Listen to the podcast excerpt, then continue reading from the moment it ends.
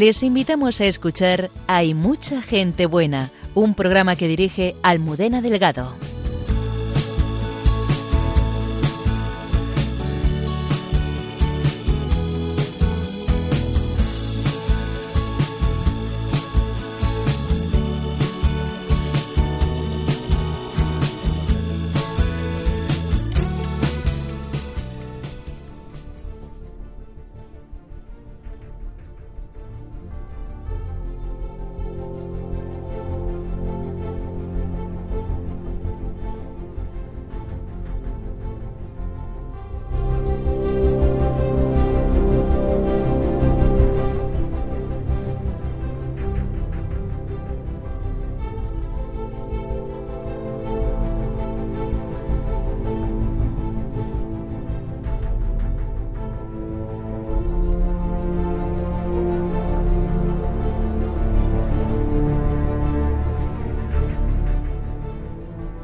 Sus canciones ponen palabras a la oración de multitud de jóvenes y no tan jóvenes. Lo que empezó con la sencillez de un grano de mostaza ha crecido y es una realidad extendida internacionalmente. Son el grupo Hakuna y tras el éxito de su último concierto han despertado el interés de medios de comunicación normalmente distanciados del hecho religioso. Esta noche nos acompañan varios de los jóvenes músicos que actuaron el sábado en este concierto para contarnos lo que vivieron allí, pero sobre todo lo que es Hakuna y el secreto de su sorprendente expansión por tantos países. Hay personas que deciden vivir sus vacaciones regalando su tiempo a los demás. Hoy vamos a conocer a un grupo de jóvenes voluntarios que han acudido a Ecuador y a Filipinas al encuentro de personas que al abrirles su vida les han descubierto que hay más alegría en dar que en recibir. Desde aquí queremos felicitar al padre Alberto Rollo, que ha sido nombrado esta semana por el Papa Francisco relator del Dicasterio para la causa de los santos, y le agradecemos que desde Roma, donde tendrá a partir de ahora su residencia, continúe con su sección Santos de Andar por Casa. Saludamos y agradecemos también la participación de nuestros habituales colaboradores, el padre Miguel Márquez, la hermana Carmen Pérez y Cayetana Jairi Johnson. Comenzamos.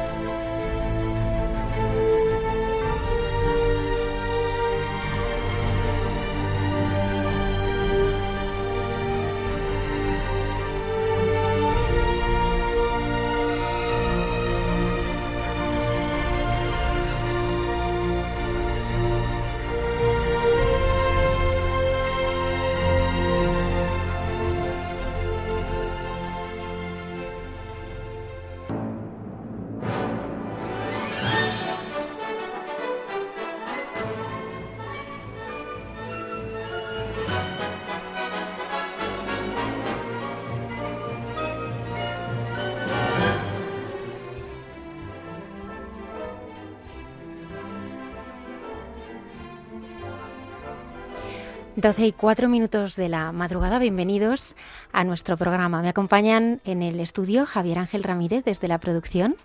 Buenas noches, quédense con nosotros porque no van a encontrar un programa más variado y más apasionante en el dial. Hoy hay muchas sorpresas. Antonio Escribano, desde el control de sonido, muchas gracias por acompañarnos. Hola, buenas noches. Vamos, el gusto es mío de estar aquí tan, tan, tan, como dice Javier, tan acompañado. Encantado. Hay dos formas en las que nuestros siguientes pueden participar en directo con nosotros en el programa. Pueden hacerlo a través de WhatsApp en el 670-203-215. 670-203-215. Comenzamos con Hakuna.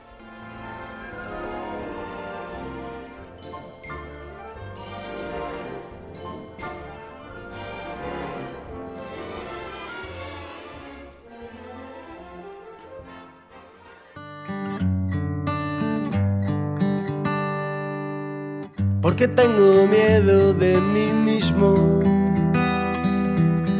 porque no disfruto hoy de cada minuto, porque querría ser de un modo distinto, porque vivo siempre lo que haré. tanta cosa para motivarme. Basta ya de maltratarme. Dime padre por qué no me quiero. Solo tu aprecio mata mi desprecio. Hazme oír lo que te gusto, que vea que me miras con pasión, que a nadie quieres tanto como a mí, soy pasión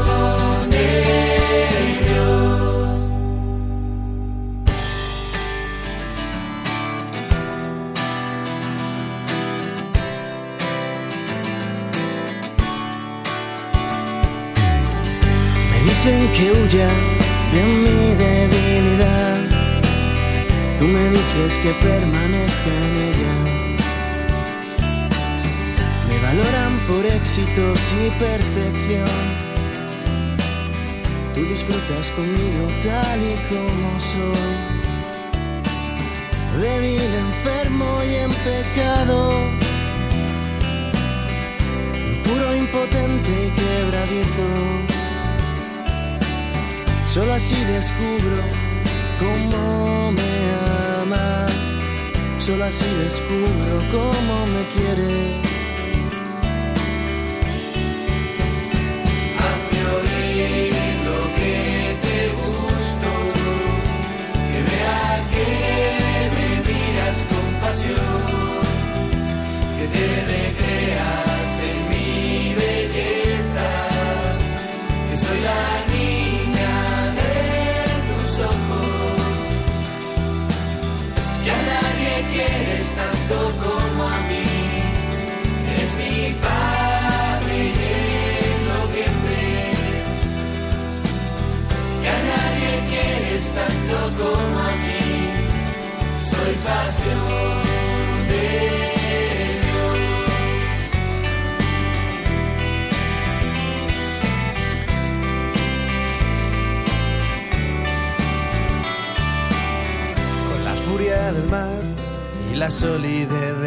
con el ímpetu de la tormenta, la fuerza del vendaval,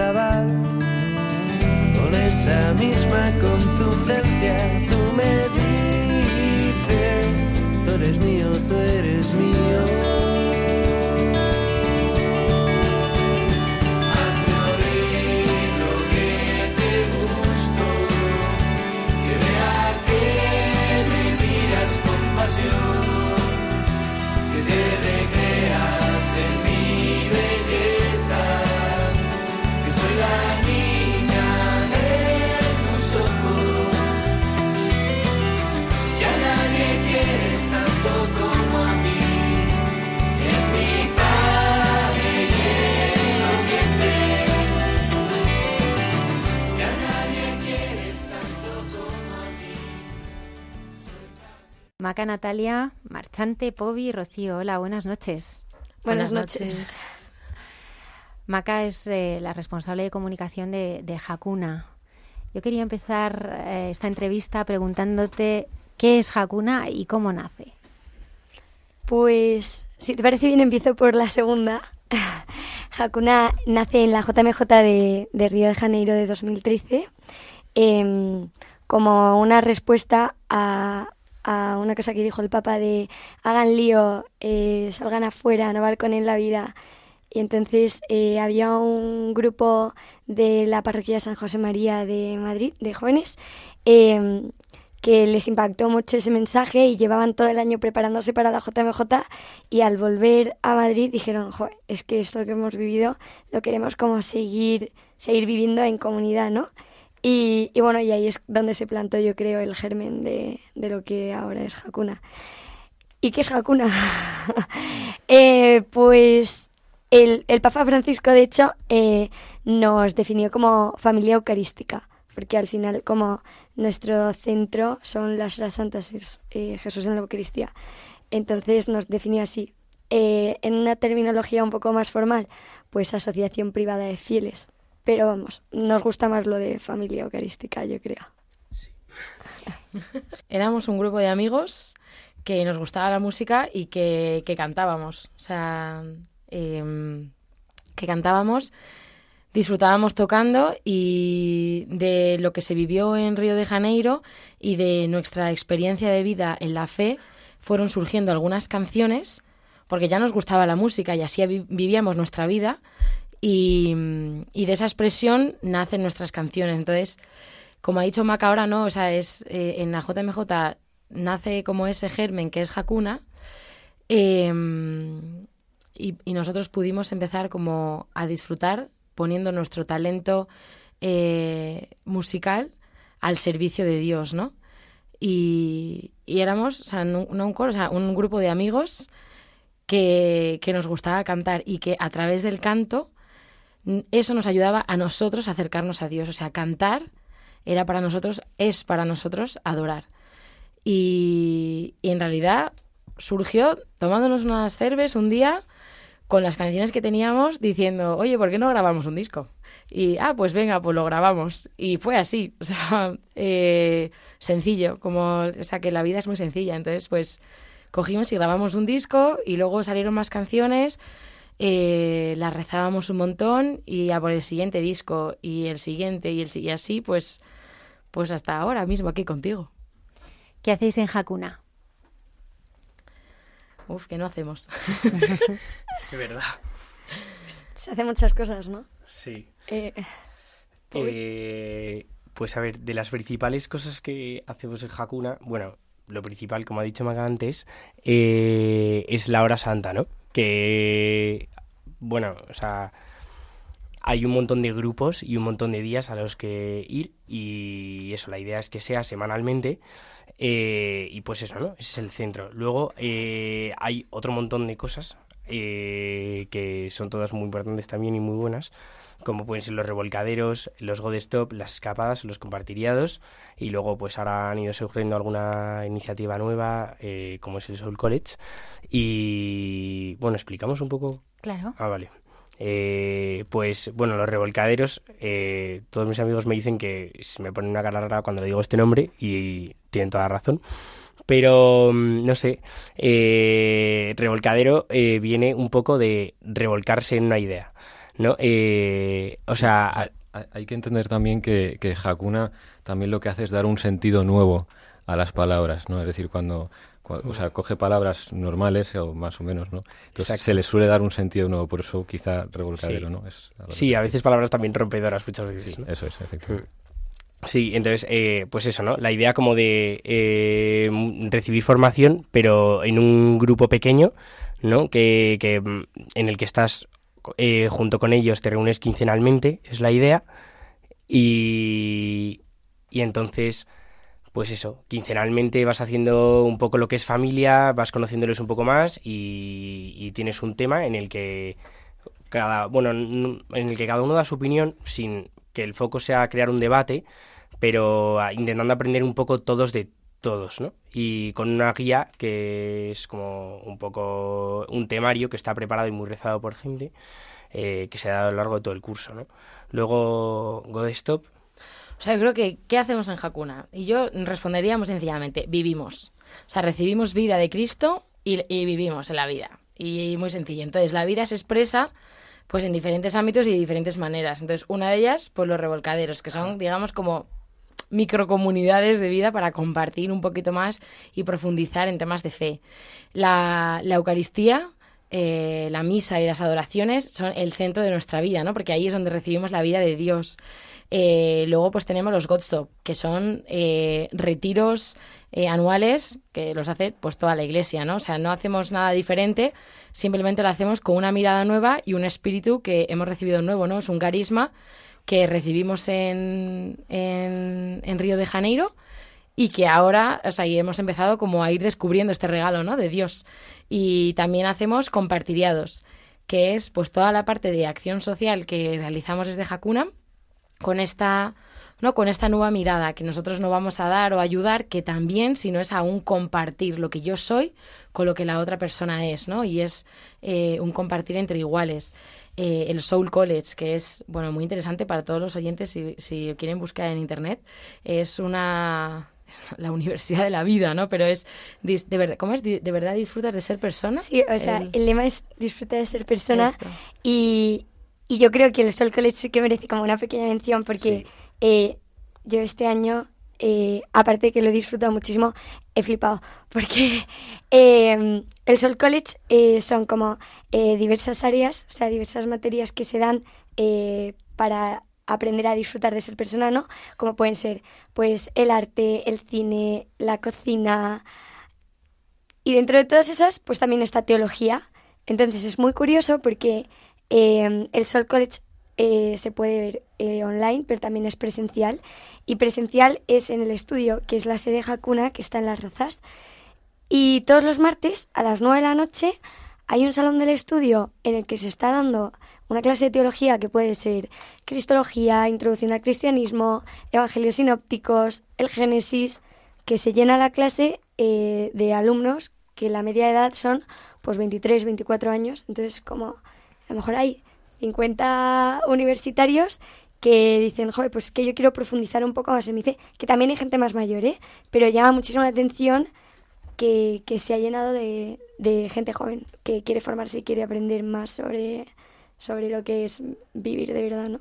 Em, entonces, Jesús. Sí, eh, a mí me gustaría matizar eh, un poco lo que también es eh, la hora santa, ¿vale? Porque la hora santa tiene un formato que gusta a la gente joven, ¿no? la estructura consiste en lo siguiente, se empieza con una charla, después pasamos a lo que es la adoración, ¿no? Que, es, la verdad es que es muy romántico, ¿no? Porque están, están las velas, tenemos el Santísimo, está todo oscuro, es, es muy romántico. Y, luego después, pues hay un momento así como de no sé si llamarlo, si es acertado llamarlo agape fraterno, el cual pues estamos todos ahí. Y es una forma quizá sutil de decir, pues, eh, tómanos algo, ¿no? Y a mí, a mí me llamaba poderosamente la atención al principio, y quiero saber si estáis de acuerdo conmigo, eh, las charlas de don Josepe, o sea, al principio, o sea, tú escuchas, si, si tú te metes a ver cualquier charla de don Josepe en, en YouTube, eh, verás que son vídeos de 40 minutos, ¿vale? 40 minutos que no tienen desperdicio, pero pero em, eh, ves que eh, al principio eh, el hombre no arranca. O sea, tú le escuchas hablar y dices, sé que me quiere decir algo, sé que me quiere decir algo, pero es como que habla un poco lento. Entonces, si tú eres paciente y aguantas el suficiente tiempo en el vídeo, hay un momento en el que te pone en jaque. Te pone en jaque y dices, wow, wow, espera, espera que aquí hay algo. O sea, aquí hay un contenido importante y a lo mejor me voy a casa aprendiendo algo nuevo o a lo mejor me llevo algo a mi oración, ¿sabes? O sea, esto es tremendo. Entonces yo creo que también es un reflejo de que también para los que somos católicos eh, la espera tiene un sentido, ¿no? Entonces, eh, si alguien se alguna vez ha planteado ver un vídeo y, se, ha dicho, uff, demasiado largo, eh, sed pacientes porque se viene lo bueno. Creo que es importante, una cosa, es que me ha llamado mucho la atención lo del romántico. No, yo no o sea, no confundiría romántico con romanticismo. O sea, en Hakuna también intentamos cuidar mucho eh, que todo sea verdad, ¿no? Que lo que se viva sea verdad, que la hora santa sea verdad, que, que sí, es verdad, eh, se decora el altar, se decora el altar con, con muchísimo cariño porque, joder, si el centro de nuestra vida va a estar ahí durante una hora para nosotros, eh, que esté a gusto, ¿no? Entonces, como que, eh, de ahí las velas. si, si queremos em, realmente que esto em, que en la hora santa se viva como la, la espiritualidad plena y, y perdón, que por ejemplo el incienso, ¿no? Pues el incienso eh, no es ponemos el incienso por poner el incienso, ¿no? Es como un elemento litúrgico más de acompañamiento y de, de, ayuda a la inmersión en la oración, ¿no? Eh, entonces yo eh, también lo destacaría mucho en las charlas de don Josepe.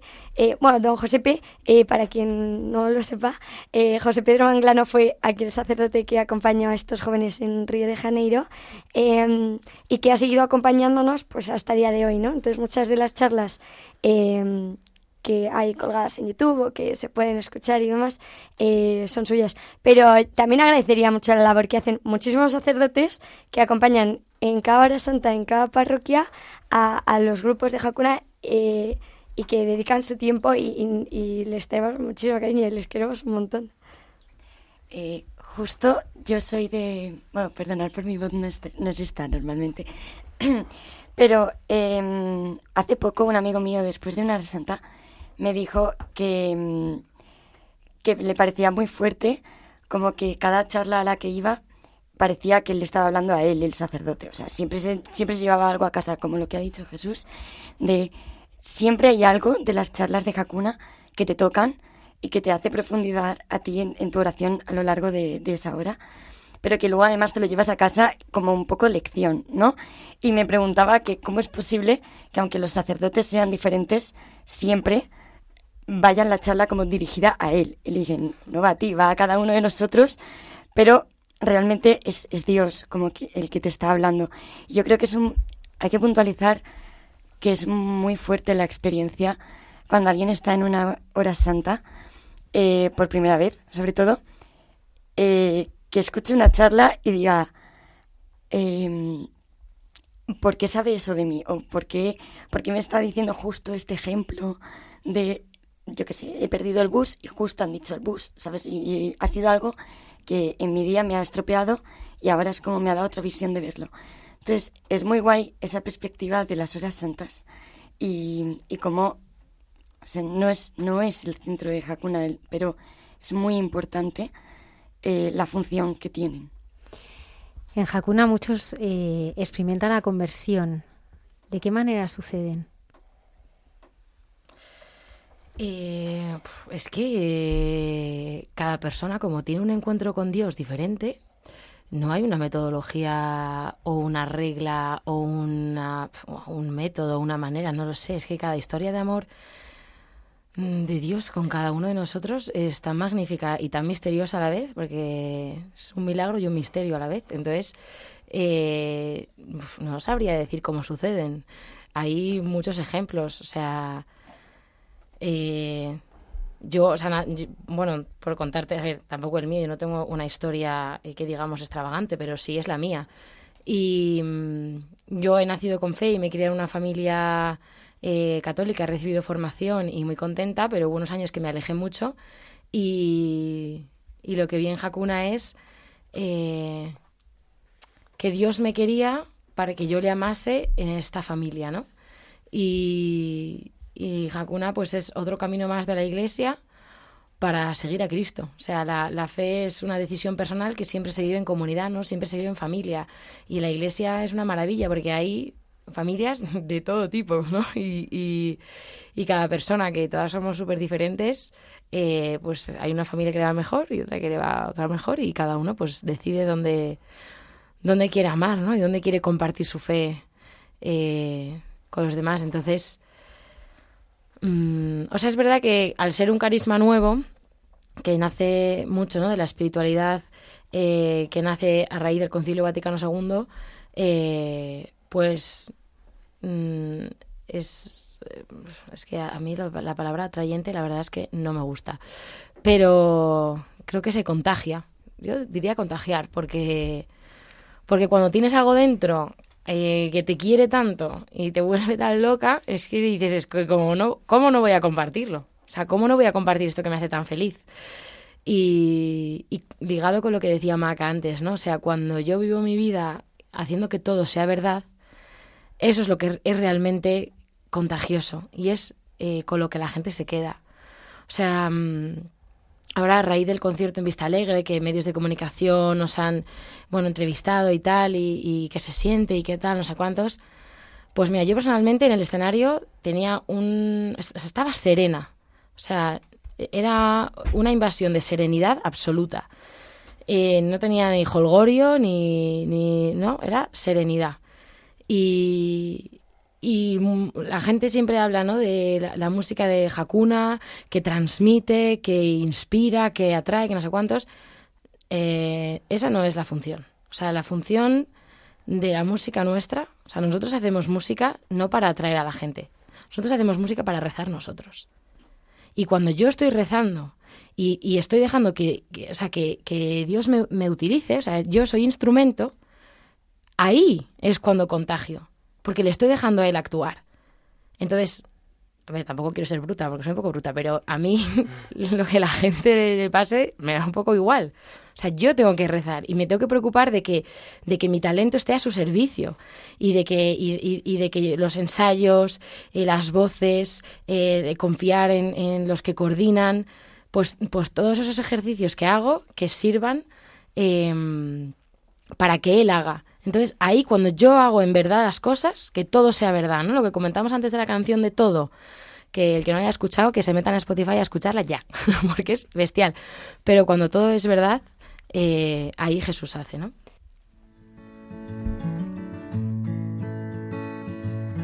Padre, pon tu espíritu sobre mí. Aquí estoy, aquí me tienes. Gracias por la vida, que la viva siendo todo yo. Que la viva siendo todo yo. Todo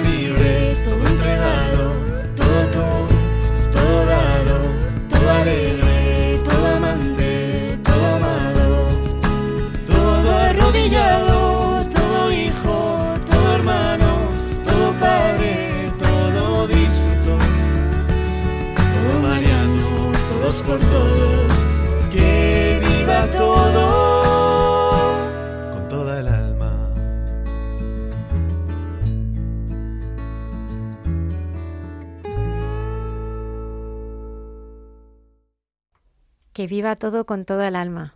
Así lo vivís vosotros. Sí.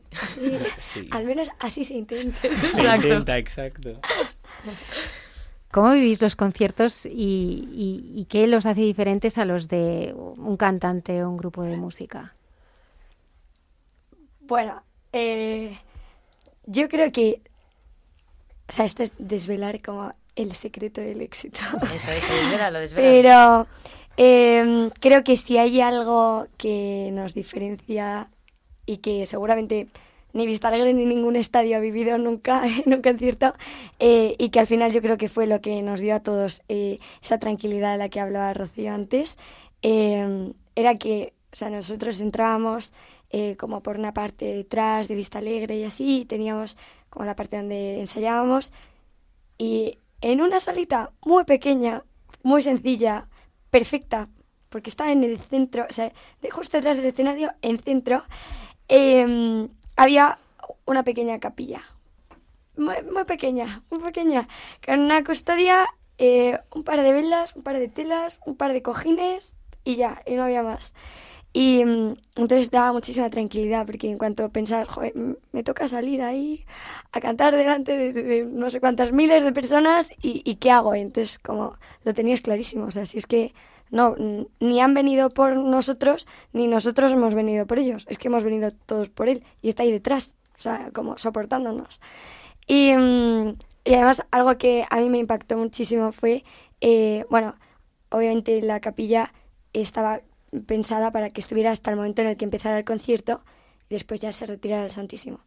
Y, hubo un señor, que no sé quién es, eh, que dijo, oye, que yo mm, prefiero estar aquí eh, todo el rato en la capilla durante todo el concierto eh, y así el Señor no se queda solo y vosotros podéis venir cuando queráis y así yo y yo disfruto.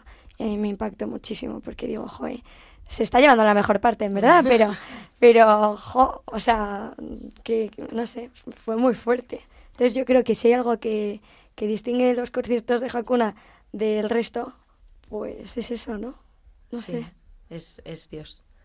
O sea, no, no hay otra. Nosotros, es, es que lo, lo has dicho tú muy bien. O sea, yo no voy por la gente ni la gente viene por nosotros. O sea, vamos todos a una y es el de arriba. Y ninguno de nosotros es protagonista porque el protagonista es él.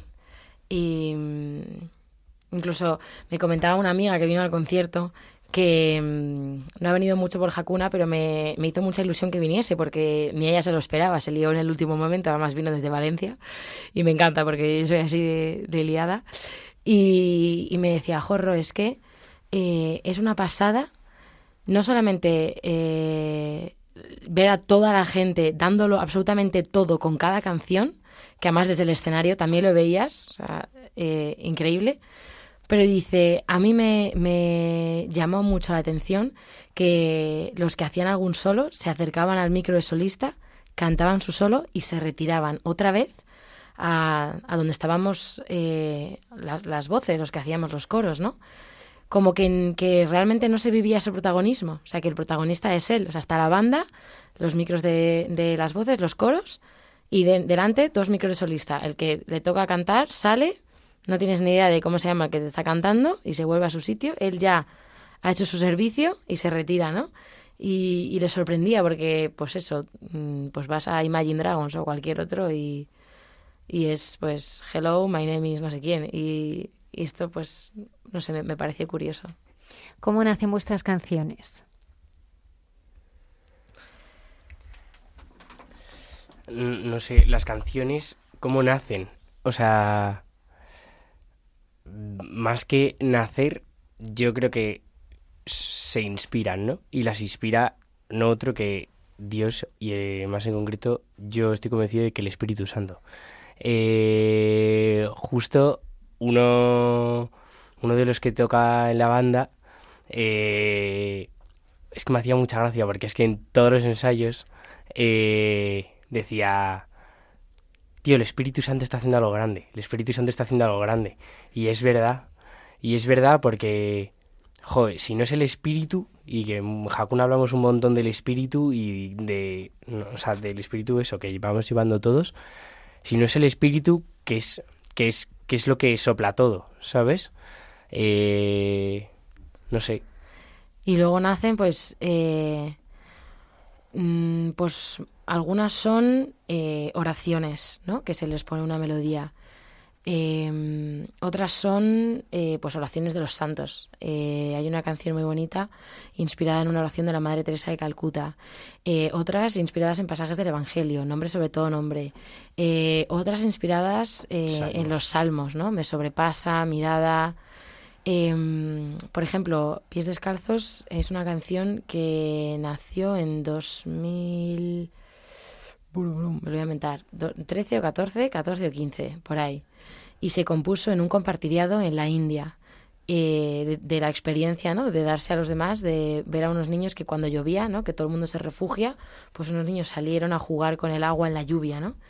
Y, y lo más bonito de las canciones, eh, que a mí me impresiona muchísimo, es em, las personas componen la canción y luego son muchas personas las que eh, se revuelcan en ella, en esa canción, eh, tanto la letra como la melodía, eh, y van haciendo oración con esa canción para trabajar la canción y, explotar, ¿no? O sea, exprimirla al máximo. por poner un ejemplo, o sea, sencillamente, que salió en el, en el penúltimo disco, es una canción que empezamos, que se empezó a componer en 2016. Y tú escuchas esa primera versión que, empezamos a cantar allí y la que se ha grabado y no tiene nada que ver. Porque, porque todo el mundo ha puesto su, su, su, mm, trocito, ¿no? Todo el mundo ha puesto su granito de arena y, se, han se ha rezado durante muchos años. Entonces, son canciones que sobre todo se rezan mucho para que el espíritu, como decía Bobby, eh, pueda seguir eh, soplando. Qué bonito. Oye, vuestros amigos no creyentes, ¿cómo se sitúan ante, ante esta forma que tenéis vosotros de vivir la fe? Eh, pues a mí me hace mucha ilusión eh, que al concierto eh, yo invité a dos amigos, ateos, muy ateos, pero que les quiero y me quieren muchísimo. Y les dije, aunque sea solo por mí, porque me voy a subir a un escenario, por favor, venid y a ver qué tal. Y dio la casualidad de que a una de, mis amigas que vino, eh, después la, entrevistaron a ella como persona no creyente que había ido a un concierto de Hakuna. Y le dijeron, ¿qué, qué opinas? Y dice, mira, yo pues no, no creo. Y dice, pero es que yo he visto que todas las canciones son canciones de amor. Y yo cuando leí eso, digo, yo tenía la lagrimita aquí, digo, qué barbaridad lo ha pillado. O sea, en, un momento, o sea, es que yo creo que eh, todo el mundo es ajeno a lo que es Hakuna hasta que no lo vive. No vive una hora santa, una escapada, un concierto, un compartiriado. Seas creyente o no, hasta que no lo vives y estás ahí, no, no vas a poder como saber exactamente qué es lo que es. Eh, de hecho, se dice que en las escapadas de Hakuna es donde se vive el espíritu de Hakuna al 100%.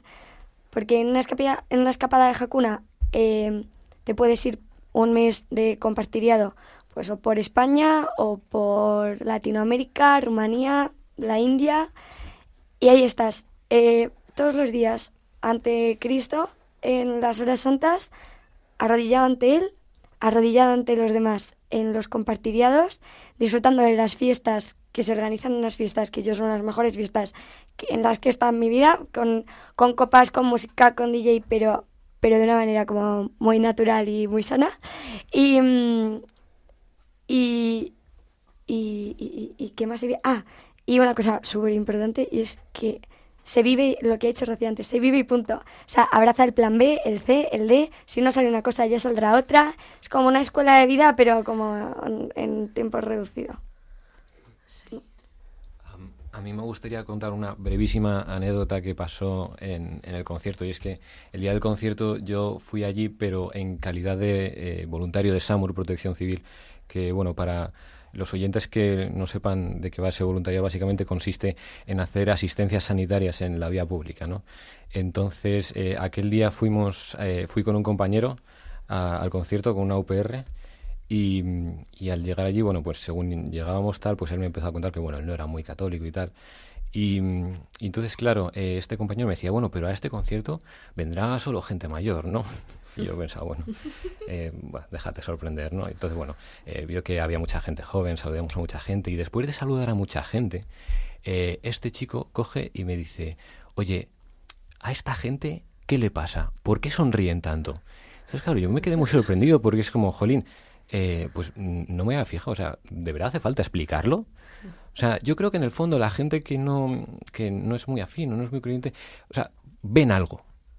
O sea, ven algo y saben que hay algo. No saben lo que es, pero ellos lo notan y, y, de alguna forma les gusta, ¿no? Entonces, bueno, es un poco una anécdota así que me pasó el día del concierto y que quería compartir con vosotros. Bueno, y la anécdota de que no me contaste, ¿no? Que no había pasado nada. ¿Cómo era? ¿Cómo es esto? Sí, que fue fue un éxito porque hubo cero asistencias. Entonces, eh, eh, vamos, estábamos ahí por si había por si alguien se ponía malito o, lo que o lo que sucediese. Entonces, bueno, eh, todo un éxito. También hay vocaciones en Hakuna, ¿cómo las vivís? Eh, pues, pues, pues, o sea, pues muy normal. O sea, digo, en la iglesia, o sea, como la iglesia, quiero decir, vocación tenemos todos.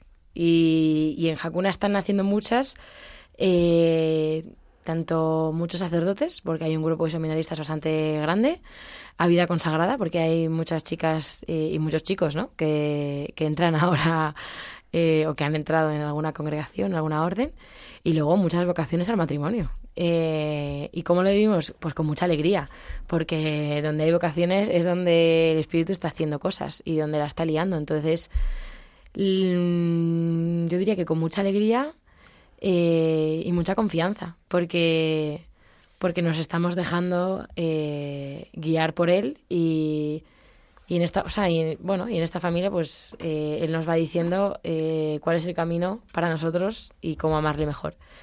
Y, mm, pero yo, no sé, yo diría alegría, ¿no? Porque es que además ahora ha empezado, bueno, es que no lo hemos explicado, pero es que ha empezado Hakuna Kids. Que, eh, o sea, somos una familia y en la familia hay gente de todas las edades. Entonces, los hijos de los primeros que fueron por Hakuna eh, pues claro, estos decían, yo quiero que mi hijo desde pequeño pues también pueda vivir Hakuna. Y muchos, muchas veces vienen pues a las eh, escapadas o tal, pues con los niños.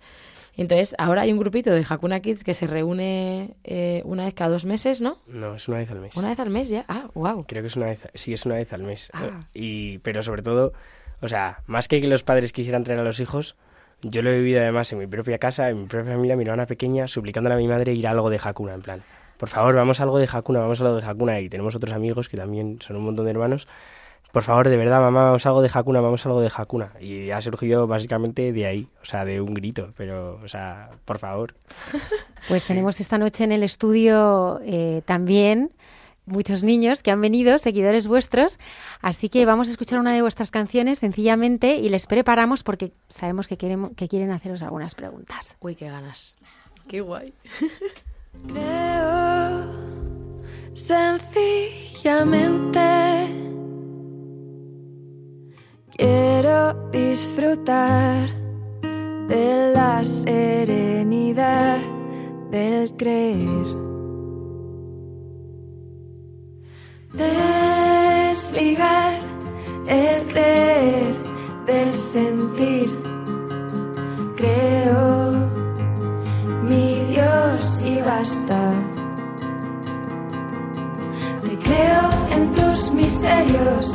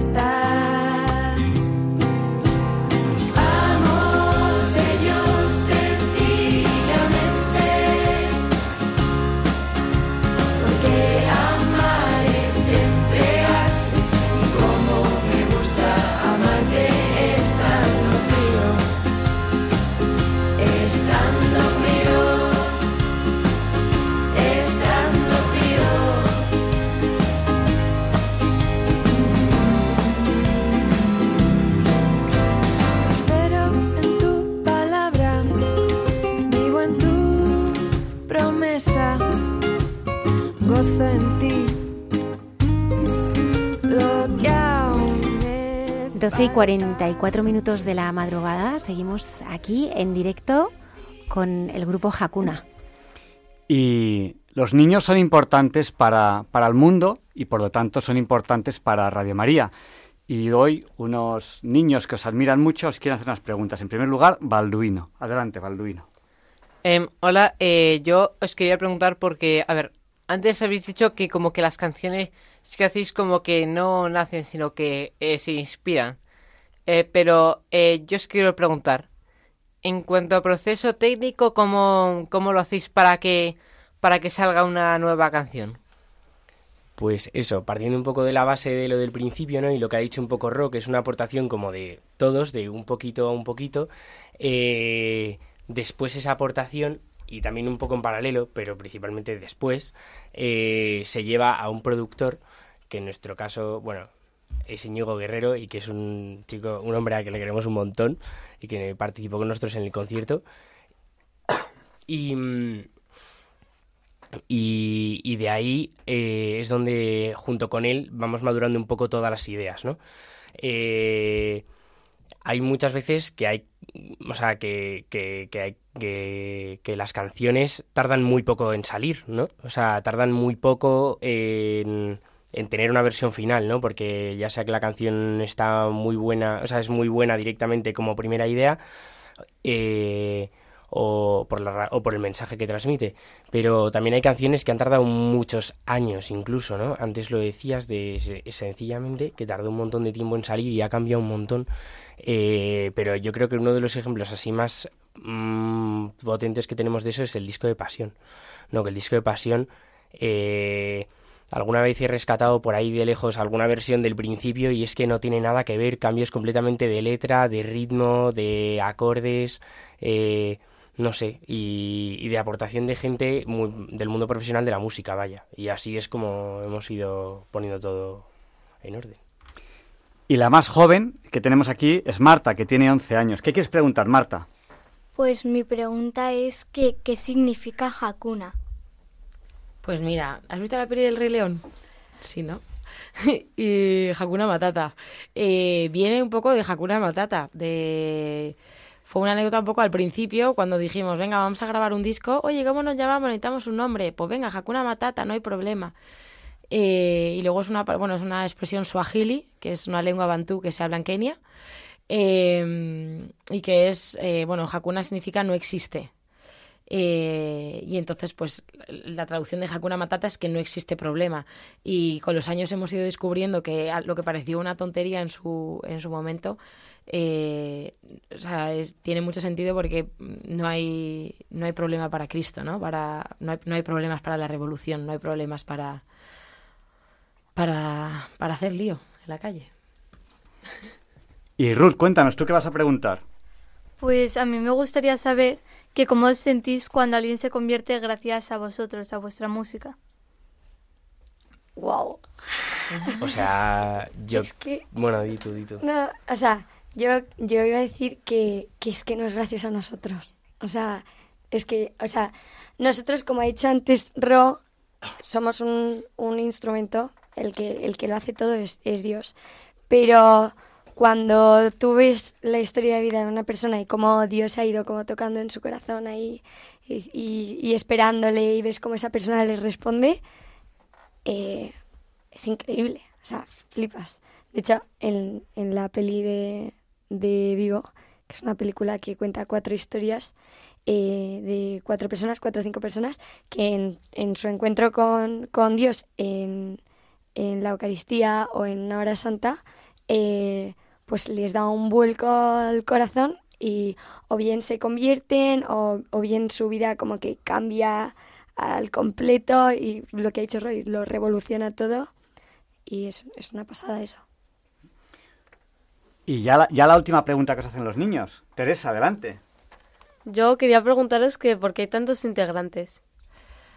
Bueno, antes de contestar a la pregunta, es que, eh, queridos oyentes, no sabéis qué guapas son estas niñas. O sea, tienen unas trenzas, yo estoy flipando. o sea, yo quiero estas trenzas al llegar a casa, pero... eh, pues mira, ¿cuántos integrantes? O sea, aquí, en primicia a todo el mundo, os digo que Hakuna Group Music es el grupo de música más grande del mundo. Porque allí, donde hay un grupo de, de Hakuna, donde hay un- una familia eucarística que tenemos por ciudades de toda España, eh, Londres, Berlín, Roma, muchísimos grupos en Sudamérica, cuatro grupos en México, eh, tenemos un grupo en Corea. Corea del Sur, efectivamente. Y allí donde hay un grupo de vida de Hakuna, siempre hay un grupo de música. Entonces, os podéis imaginar que el número de, de músicos es muy tocho.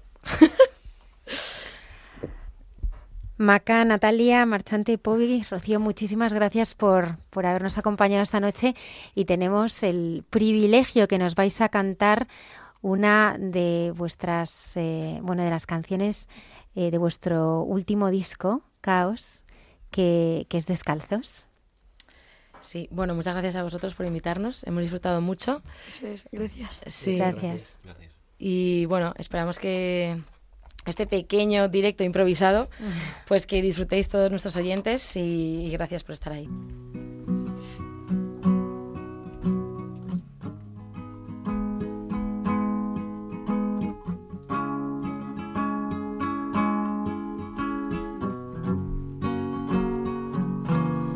Quiero vivir, vivir, ser libre y equivocarme, sentir el frío, el dolor, emocionarme, mancharme entera y reír y llorar, abrir nuevos caminos y soñar. Vivir mi vida con los pies descalzos, matar la indiferencia, gritar al cielo libertad. Libertad, libertad.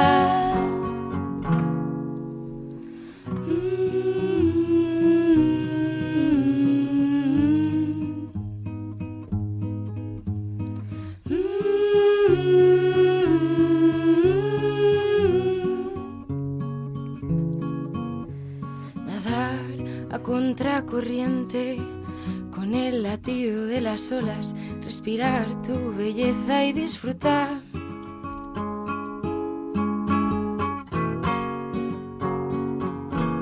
Ser como un niño Despierto mientras duermen, sin resguardarme y vivir. Y vivir.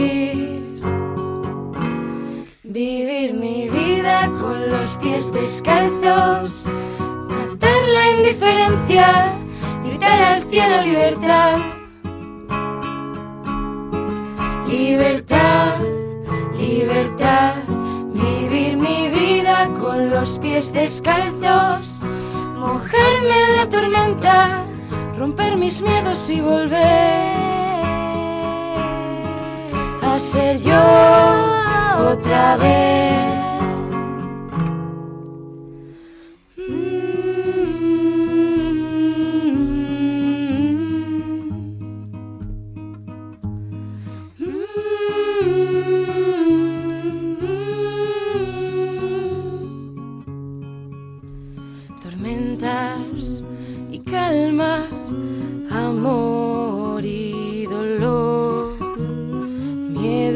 Lucha y descanso, sufrimiento y felicidad.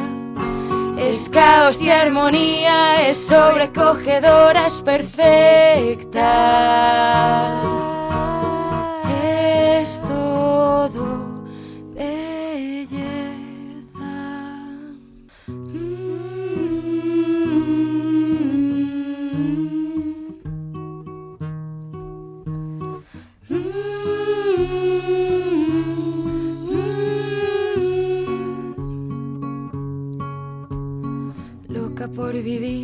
Por ver, descubrir, por buscar, por maravillarme, por amar, por arder y abrirme a mi verdad. Vivir mi vida con los pies descalzos. Venga todos. Matar la indiferencia. Gritar al cielo libertad. Libertad, libertad. Vivir mi vida con los pies descalzos. Mojarme en la tormenta. Romper mis miedos y volver a ser yo otra vez.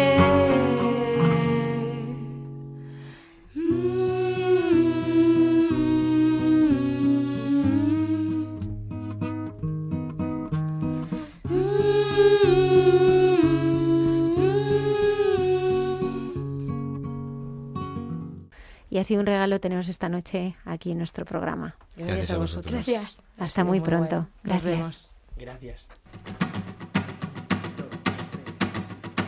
Que seamos todos uno como el Padre y tú sois uno. Todos forofos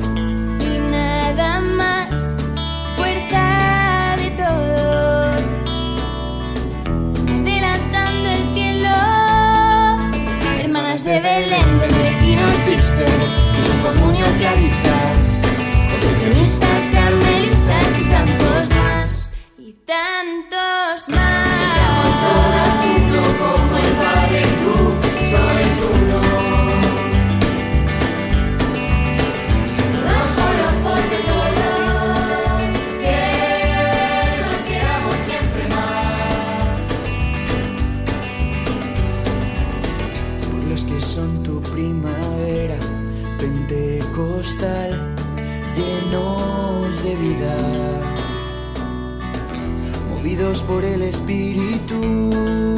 Cursillos, comunión y liberación, renovación carismática, Sonstar, Opus Dei, focolares, Hakuna, el camino en Feta.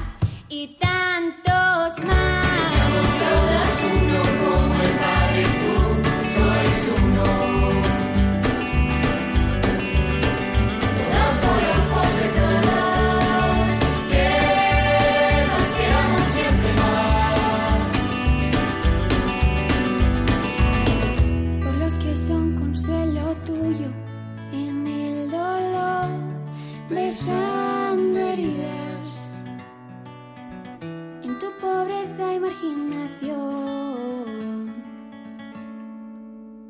y misioneras de la caridad, mercedarios, trinitarios, hospitalarios, hermanitas y tantos más.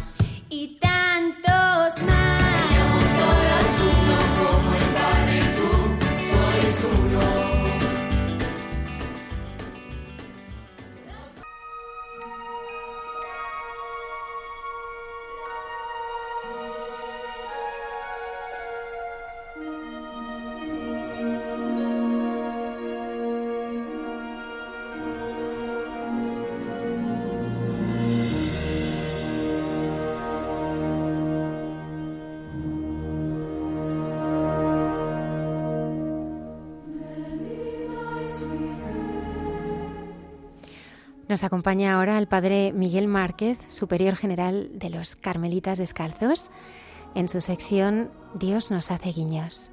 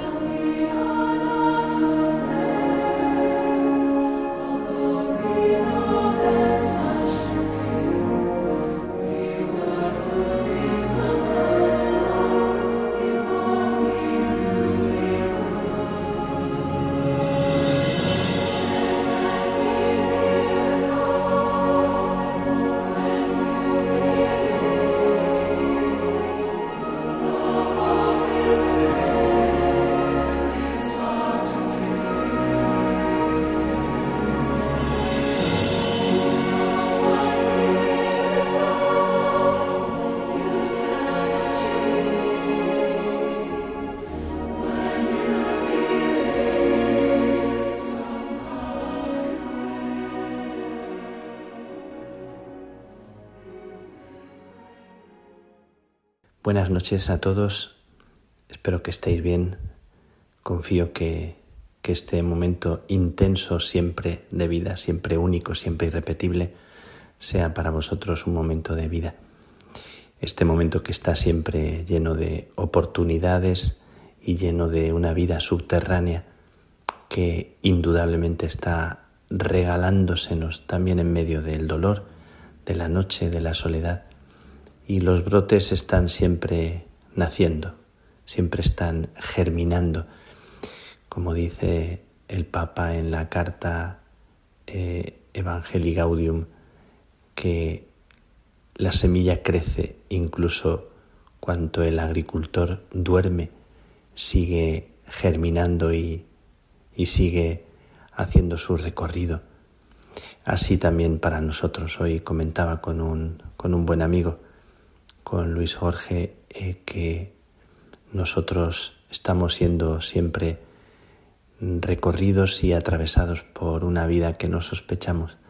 Estábamos compartiendo que esa vida que se nos regala, y de la que somos tan, tan poco conscientes, es sin embargo nuestra mayor verdad.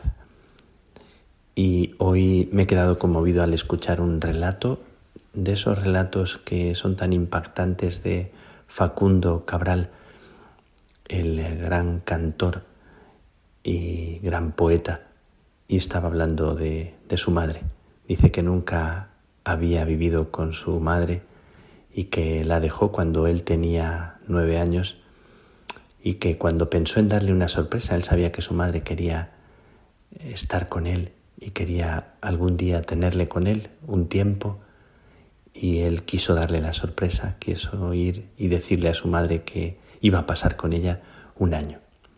Dice, es muy conmovedor el relato y muy impactante, porque dice que llegó a las ocho a la casa de su madre y ella había fallecido, había muerto a las ocho menos diez. Todo esto le sirve a, a Facundo Cabral para hablar de vivir ahora, de andar ahora. Y dice una frase, repite una frase continuamente, que es que en una eternidad siempre se puede empezar de nuevo.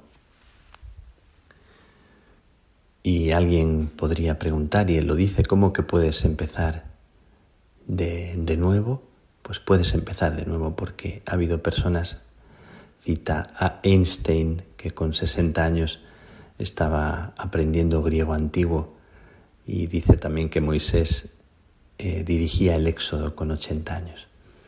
Hoy con eh, mi hermano Luis Jorge, que ha hecho, hizo su tesis doctoral a eso de los 60 años y que me lo contaba con, con la ilusión de, de un niño. Hay tanto por comenzar, tanto por descubrir. Recordando a Facundo Cabral, yo pensaba aquello que me dijo un, un hermano, Carmelita, y me lo decía cuando él tenía también a su madre enferma.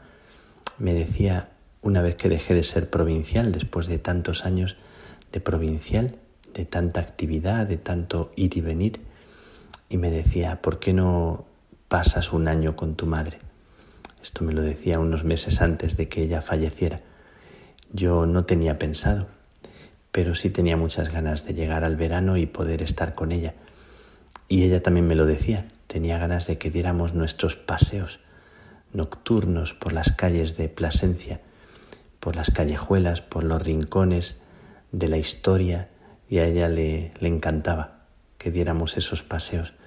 Y lo estábamos ya preparando y, y en el ánimo se sentía como la alegría de, de poder eh, ya pensar en esos días de agosto. Eh, pero la, la enfermedad y, y lo que sucedió en breves días impidió que pudiéramos pasear. Por supuesto que luego he paseado algunas veces pensando en ella, con eh, ese sentimiento interior de que hay algo que ya no va a poder repetirse. En el texto de, de Facundo Cabral lo dice con una fuerza muy, muy conmovedora y lo estoy sintiendo estos días, la verdad profunda de lo que os estoy compartiendo. Es verdad que, como decía mi madre, la vida se nos va, pero no lo decía con esa tristeza que te impide vivir el momento presente. Todo lo contrario. La vida se nos va y la vida es ahora mismo una cita. Y alguna vez he comentado que una carmelita descalza encantadora que es Isabel de la Trinidad llamaba a Dios el eterno presente. Y me encanta esa definición, porque es siempre una cita en el momento presente, siempre es un encuentro ahora. Como la vida misma está llena de, guiños, está llena de encuentros y de situaciones que solo se repiten una vez. Como decía un jesuita, un uh, gran jesuita, decía que solo pasamos por aquí una vez y lo repetíamos en las peregrinaciones que teníamos con los jóvenes. Solo pasamos por cada lugar una vez, solo vivimos esta hora una vez, nada más. La siguiente hora será otra y mañana será otro día, diferente. Y cada pueblo por el que pasábamos decíamos, solamente pasamos por aquí una vez. Tal vez después de algunos años volvamos a pasar, pero solo una vez con el sentimiento de que cada cosa que vivimos es irrepetible, aunque nos pasamos la vida dormidos, y nos pasamos la vida como si todo pudiera volver, como si fuera algo que tienes en el armario y que cada vez que quieres puedes eh, abrir y sacarlo y ponerlo, ponértelo como una ropa que, que se saca. Y sin embargo la vida no es así, la vida es como, como una, una flor que se marchita y lo que brota después es otra flor. Estoy con este sentimiento en estos días que hemos seguido compartiendo con los hermanos de comunidad en reunión reflexiones sobre un texto que se nos ha regalado en estos tiempos, un texto precioso sobre el carisma del Carmelo, que se llama La Declaración sobre el Carisma y que habla de que no importa lo mucho, sino que lo que más importa y lo que importa de verdad es lo único, Importa no el número, importa la calidad. No importa el hacer muchas cosas, importa el ser. Y compartíamos cómo ser ahora, cómo recuperar el ahora. Cuando estaba hablando esta tarde con, con Luis Jorge, compartía estos viajes que tengo por delante. Cuando estos días tengo que salir hacia el Congo, hacia Francia y luego recorrer la India, estaba pensando cuál es mi patria, cuál es el suelo que piso, cuál es el suelo que tú pisas ahora mismo, cuál es tu verdadera patria, ¿Cuál es el lugar que te habita por dentro? En medio de tantas cosas, en medio de la tentación de la dispersión. Hoy alguien me hablaba de la dispersión de vivir multiplicados en tantas cosas. Y me hacía caer en la cuenta también de, de la vida que yo llevo, atendiendo tantas cosas, tantas personas. Me encanta encontrar a las personas, encontrar a cada uno. Me encanta disfrutar del momento, me encanta cada celebración y cada cosa que sucede, dando prioridad a eso que está por delante, ojalá escuchando con toda la atención, que no siempre uno acierta a escuchar y a veces está uno tan dividido o haciendo tres cosas a la vez que es como no hacer ninguna.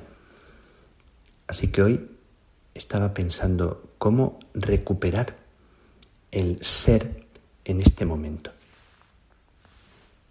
Y estaba queriendo como ahondar y entrar en esta experiencia que es el camino de los grandes místicos, que es la experiencia de la simplicidad.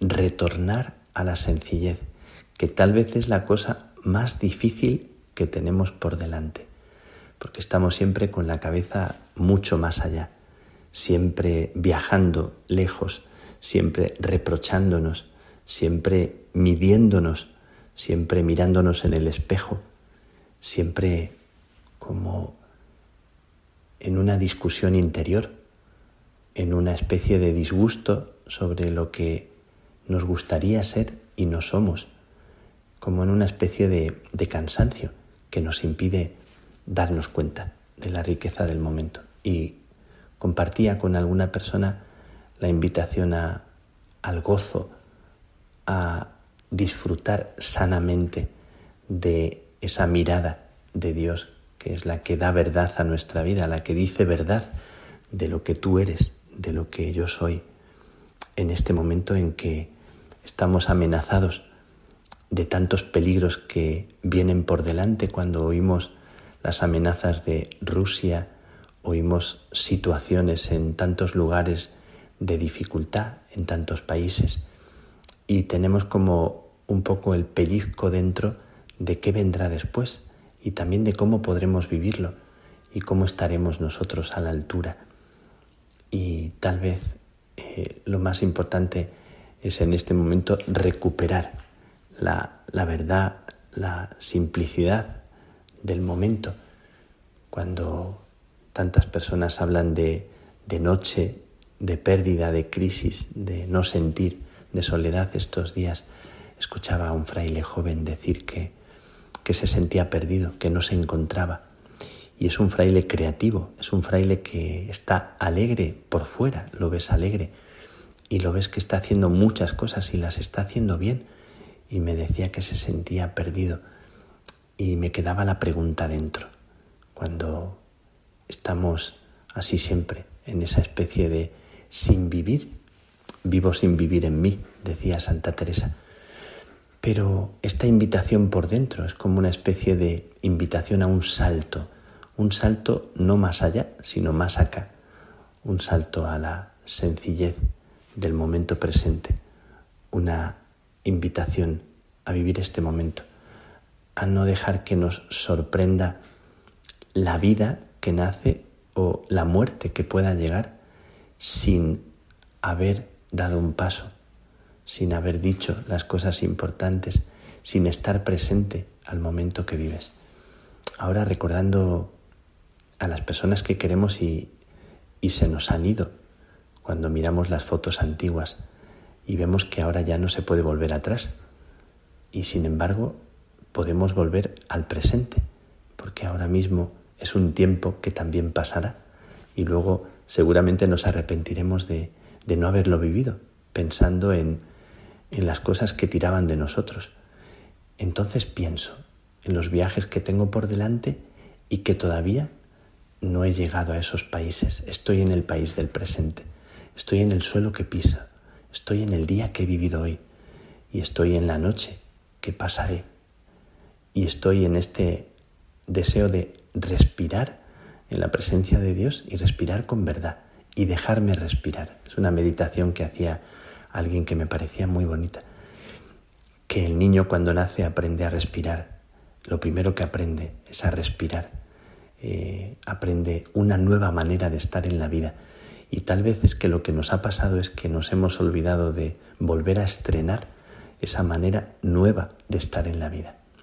Siempre recuerdo lo que decía el Papa en eh, la carta de San José, que todo niño y toda niña que viene a este mundo tiene algo inédito por estrenar y necesita creer en ello, necesita la ayuda de otros que le ayuden a creer en ello. Bueno, pues hoy me encuentro entre esta tentación de la multiplicidad, eh, era el libro de un jesuita, que era lo uno en lo múltiple. Esta multiplicidad de cosas, este vaivén en el que estamos, esta cabeza que se nos va y se nos viene, y una presencia, la presencia de alguien que habita en nosotros y nuestra propia presencia ahora mismo, dando gracias y sintiendo que dentro hay una llamada a la alegría en este momento, una llamada a vivir este momento presente. Quiero regalaros esta meditación que, que me nace en este momento como una necesidad. Es también como decirlo al espejo de vuestra escucha para que me sea devuelto como un regalo, tal vez el mejor regalo, la sencillez de vivir este momento plenamente y estar plenamente presentes en nuestra pobreza, con toda la debilidad, con toda la fragilidad, con toda nuestra miseria, decimos, y también con toda nuestra grandeza, que es mucha en este momento, pero dejándonos mirar, dejándonos mirar para vivir intensamente, pues te invito a dejarte mirar. ¿Y cómo serán los ojos de Dios? ¿Cómo será esa mirada si pensamos en la mirada de quien más te ha querido en la vida? Piensa qué te hace sentir por dentro esa mirada. Revive esa mirada en tu corazón en este momento y piensa que esa mirada es verdad y te hace existir y te hace otra vez aprender a vivir.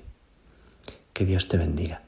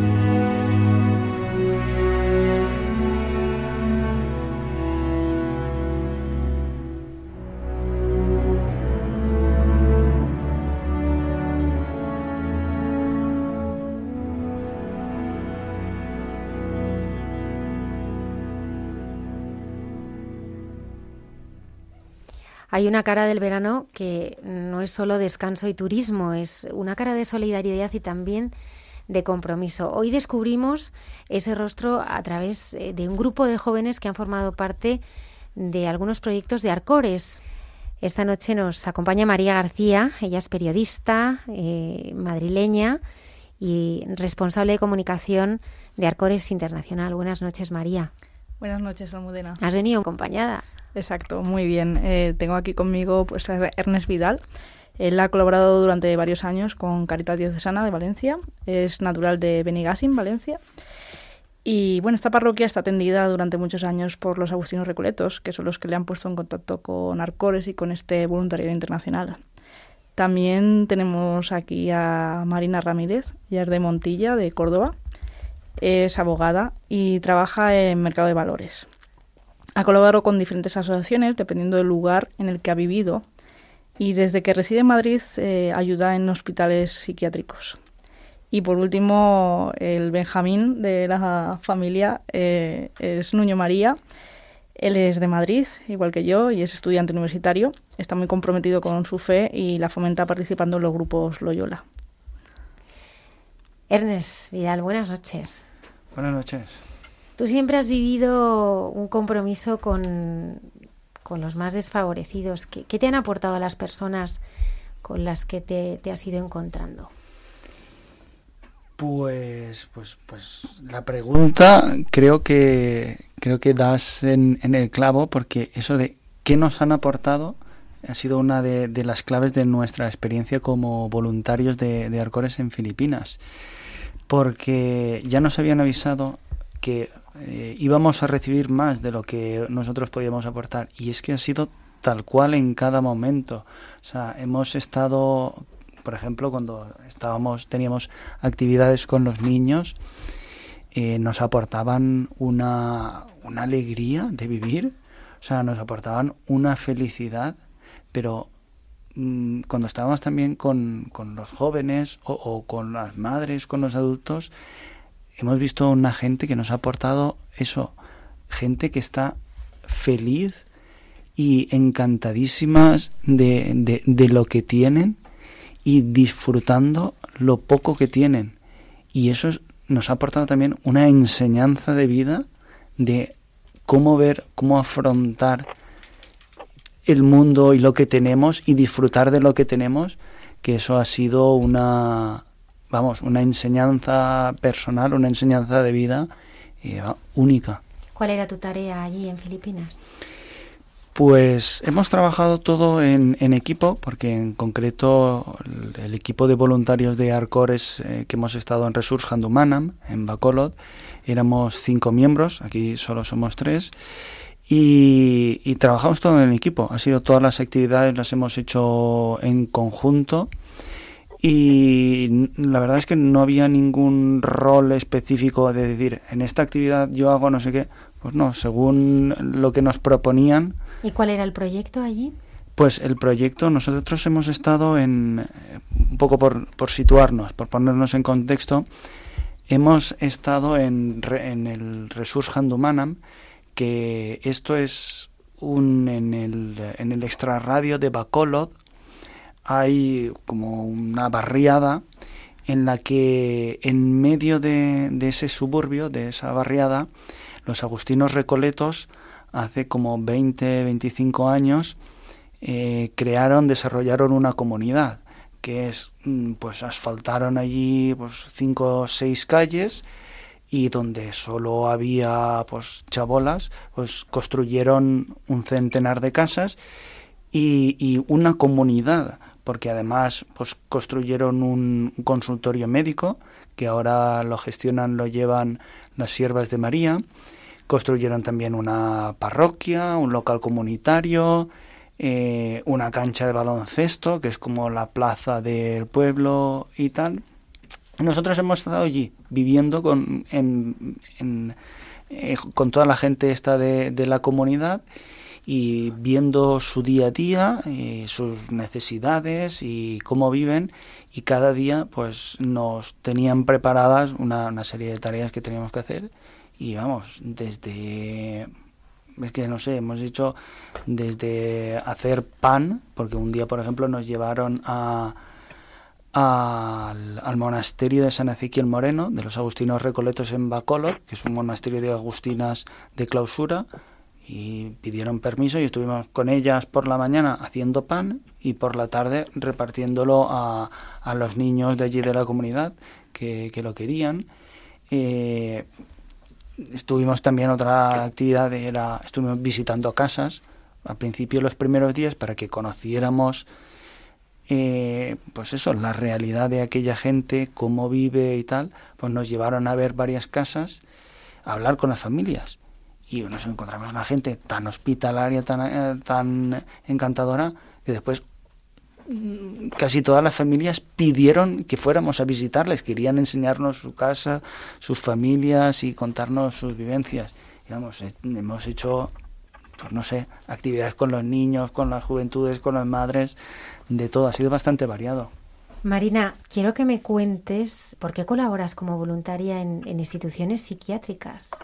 Pues creo que, que, los enfermos psiquiátricos son los grandes olvidados en nuestra sociedad, porque hay muchos medios para los enfermos físicos, muchos medios, mucha, muchos complementos ¿no? que, que les facilitan la vida, pero los enfermos psiquiátricos he tenido eh, cercanos ¿no? Y, y, es verdad que no hay herramientas y las poquitas que hay pues se ven como muy apartados y, y muy desfavorecidos, ¿no?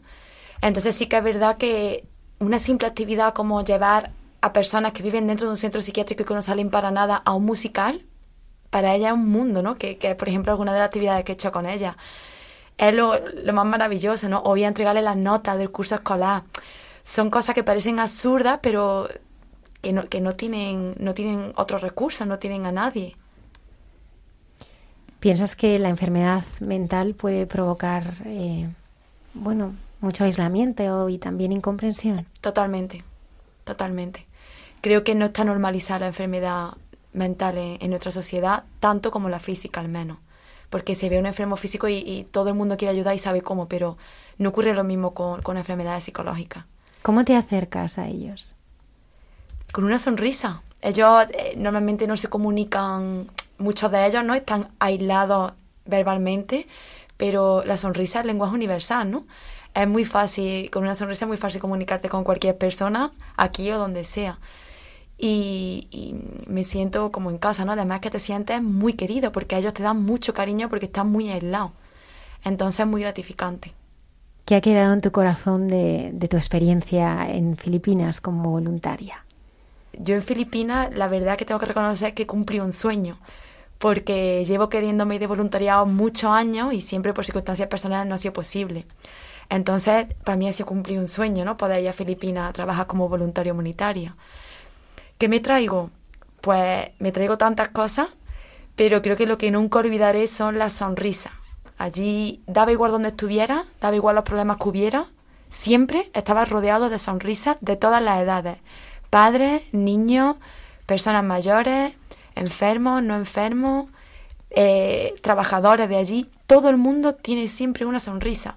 Y no le he preguntado a una sola persona estando allí cómo está y no he recibido una respuesta diferente que sea estoy bien. Todo el mundo está bien. Y ve a gente que, que realmente aquí mm, estaría, pues se sentiría la persona más desgraciada del mundo, pero allí están sonriendo y se sienten bien. Entonces es una enseñanza de vida tremenda. Nuño María es eh, madrileño y, y, quería preguntarte cómo a ti te ha ayudado a vivir esta experiencia tu fe. Pues eh, la verdad es que me ha servido como para reafirmar mi fe. Eh, yo pensaba que iba allí como también como para enseñar la fe, eh, contarle el evangelio a los niños o ser catequista. Eso es lo que me dijeron. Pero claro, yo llego allí y me doy cuenta de que todo el mundo está feliz con lo mínimo que tienen, creen en Dios, tienen una fe en Dios, entonces yo llego y digo, ¿cómo yo me puedo plantear la existencia de Dios con todo lo que tengo? O sea, es como que gracias a eso doy gracias de todo lo que tengo y me hace ser súper consciente, entonces como que al final me sirve como para reafirmar mi fe. Entonces, es una realidad muy diferente. Entonces, al final, les ves ahí rezando a todos, a niños que yo en la vida en España he visto a niños de 5 años arrodillados rezando un rosario, todos calladísimos, calladísimos, rezando todos el rosario. Vamos, o sea, yo he sido totalmente evangelizado yo mismo. Así que eso puedo decirte. Nos acompaña también por teléfono Javier Guzmán, que eh, lleva toda su vida en el Colegio San Agustín de Motril. Entró a los tres años y actualmente es profesor y jefe de estudios, ha estado en Ecuador. Buenas noches, Javier. Muy buenas noches. Muchas gracias y bienvenido. ¿Dónde fuiste y en qué proyecto colaboraste, Javier? Bueno, pues en primer lugar me gustaría dar las gracias por la oportunidad que nos estáis dando de poder compartir nuestra experiencia de vida con todas aquellas personas que están escuchando Red de María y además de poder llevar esta bonita labor que hace Arcores día tras día en los diferentes lugares del mundo. Bueno, pues yo he tenido la oportunidad y la suerte de poder desplazarme este verano a Ecuador, concretamente a Guamote. Guamote está situado en la provincia del Chimborazo. Es un pequeño pueblo que tiene aproximadamente unos 10.000 habitantes, aunque si le sumamos las 172 comunidades que le rodean, llega a alcanzar los 60-70 mil habitantes. Un pueblo que se encuentra aproximadamente unos 3.500, 3.900 metros de altura, donde el propio mal de altura y el frío pues se hace notar bastante. El 80, el 90% de la población son indígenas y prácticamente todos ellos se dedican a la agricultura, a la ganadería y al comercio. Es un lugar bastante característico porque está rodeado de volcanes incluso uno actualmente está en activo. Y un dato bastante curioso es que uno de esos volcanes eh, pues está en erupción y por tanto algunos días cuando nos levantamos no veíamos el sol porque prácticamente estaba lleno de ceniza. Un lugar bastante mágico. Vosotros eh, siempre habéis vivido, eh, hablo de, tu mujer y tú, una, un, matrimonio con una proyección pues muy solidaria. ¿Y cómo ha enriquecido vuestro matrimonio eh, ser voluntarios en, proyectos internacionales? Pues, para ser sincero, es una riqueza en todos los sentidos. Tener la suerte de poder compartir desde el matrimonio experiencia de voluntariado, pues prácticamente nos ha llevado a crecer de la mano como personas, como profesionales y al mismo tiempo como cristianos. Juntos hemos visto situaciones que realmente tocan el corazón de cualquier persona y juntos queremos seguir, como dice el propio lema de Arcores, moviendo corazones y transformando vidas. Javier, ¿cuál era tu tarea allí en Ecuador? Pues mi tarea era muy simple, porque yo soy una persona normal, como cualquier persona. Yo no soy ningún superhéroe ni ningún superhombre. Yo simplemente acompañaba a la hermana Mar en su labor diaria de misión con el pueblo y principalmente conocer a la gente, conocer sus costumbres, su cultura y compartir momentos de vida, momentos que, realmente pues nos, hacen crecer. Y ayudar buenamente en lo que estaba en mi mano. Sobre todo, sobre todo, estar presente, principalmente el acompañamiento. Pero ojo, mi tarea pues no terminó allí, cuando yo volví de Ecuador, sino que continúa actualmente aquí en España, intentando pues contagiar de, solidaridad a todas aquellas personas que tienen algún interés por cambiar el mundo. María García, como responsable de comunicación de Arcores Internacional, eh, nos gustaría que nos contaras eh, qué es Arcores y qué es eh, lo más relevante de todo lo que hace. Arcores es la red solidaria de los agustinos recoletos, de toda la familia agustina recoleta, de los frailes, de las monjas, de la juventud agustina recoleta, de, las fraternidades, de los laicos. Es, un proyecto de familia y de red. Eh, de trabajar en común. Entonces, bueno, eh, los Agustinos Recoletos están en, en 22 países y Arcores em, pues engloba todos los proyectos, todas las instituciones solidarias eh, donde, donde ellos trabajan y, están presentes o donde una persona de, la familia Agustín Recoleta, digamos, está, está presente. Allí está Arcores. Es, Arcores es también trabajar por la paz, la justicia social y el fin de la pobreza y bueno, la igualdad y los derechos humanos también. Todo ello desde el carisma Agustino Recoleto, que es la interioridad de la persona y la pobreza evangélica. Y todo ello también desde las enseñanzas de San Agustín de, Hipona. El, nombre de Arcores lo que significa es muy bonito porque AR es de los Agustinos Recoletos, Core es de corazón y la S es de que somos plurales y somos solidarios, es solidaridad. Eso es lo que significa Arcores. Mm.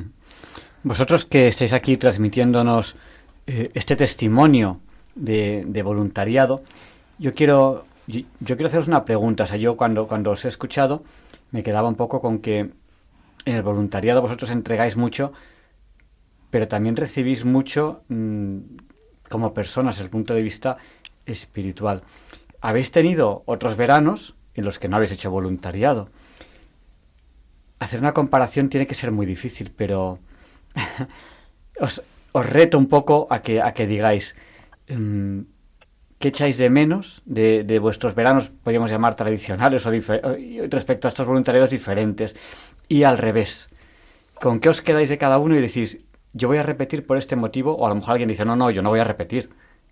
Es, es una pregunta un poco abierta. Eh, decías que la comparación es difícil. Para mí, personalmente, es imposible. O sea, porque la experiencia que hemos vivido estando haciendo el, voluntariado, que nosotros iba, nos íbamos con la mentalidad de vamos a ayudar allí con nuestro trabajo, con nuestro tiempo, y de repente te ves abrumado por tanta gente con tanto cariño, tanta gente con tanta hospitalidad, tanta gente tan abierta, tanta gente tan encantadora por todos los sitios.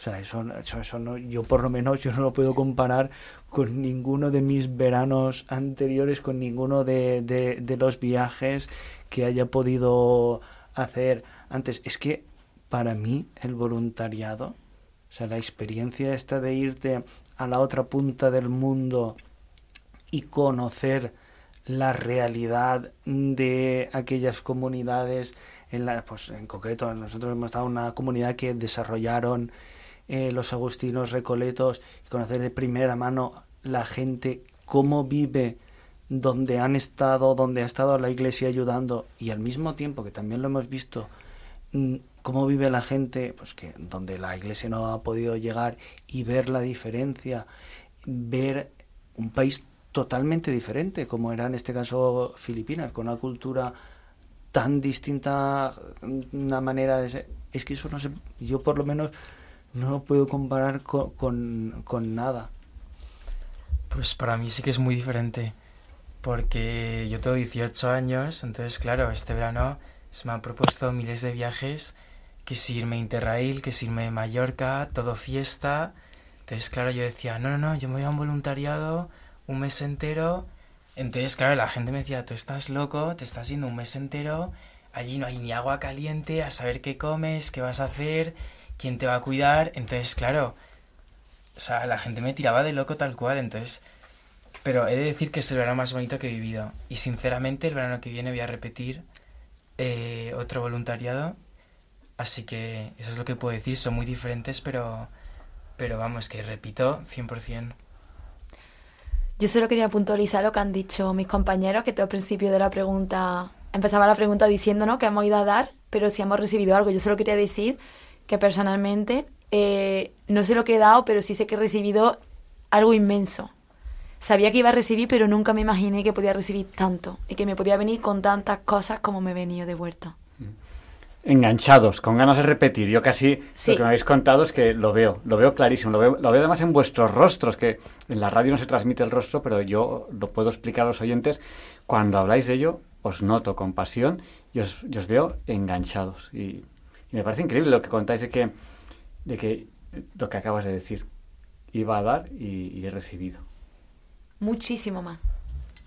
¿Nos podéis contar alguna experiencia que hayáis vivido que, que os haya, eh, bueno. Eh. Experiencias, la verdad es que eh, cada día era una experiencia porque ha sido, una aventura. Sí, cada día, de hecho hicimos a modo de anécdota hicimos uno de los últimos días hicimos una lista de anecdotarios vamos a apuntar para que no se nos olvide lo que nos ha pasado y nos salió una lista interminable de cosas todo... rarísimas sí, o sea, una sí. cosa más rara que la otra. Broma la llamábamos la broma. Y pero por, por destacar alguna pues pues no sé por ejemplo un día eh, sí que estuvimos con las siervas de María que son las que llevan la, la clínica de, la comunidad esta de, de Handumanam y nos dijeron, veniros esta tarde que vamos a hacer un reparto de, de comida afuera de allí de la comunidad a la gente más desfavorecida. Y, y fuimos con ellas, nos montaron en, los triciclos estas que son motos con, con Sidecar y nos llevaron con ellas y estuvimos fuera de la comunidad viendo gente con historias muy tristes, gente enferma, gente que, que no tiene absolutamente nada.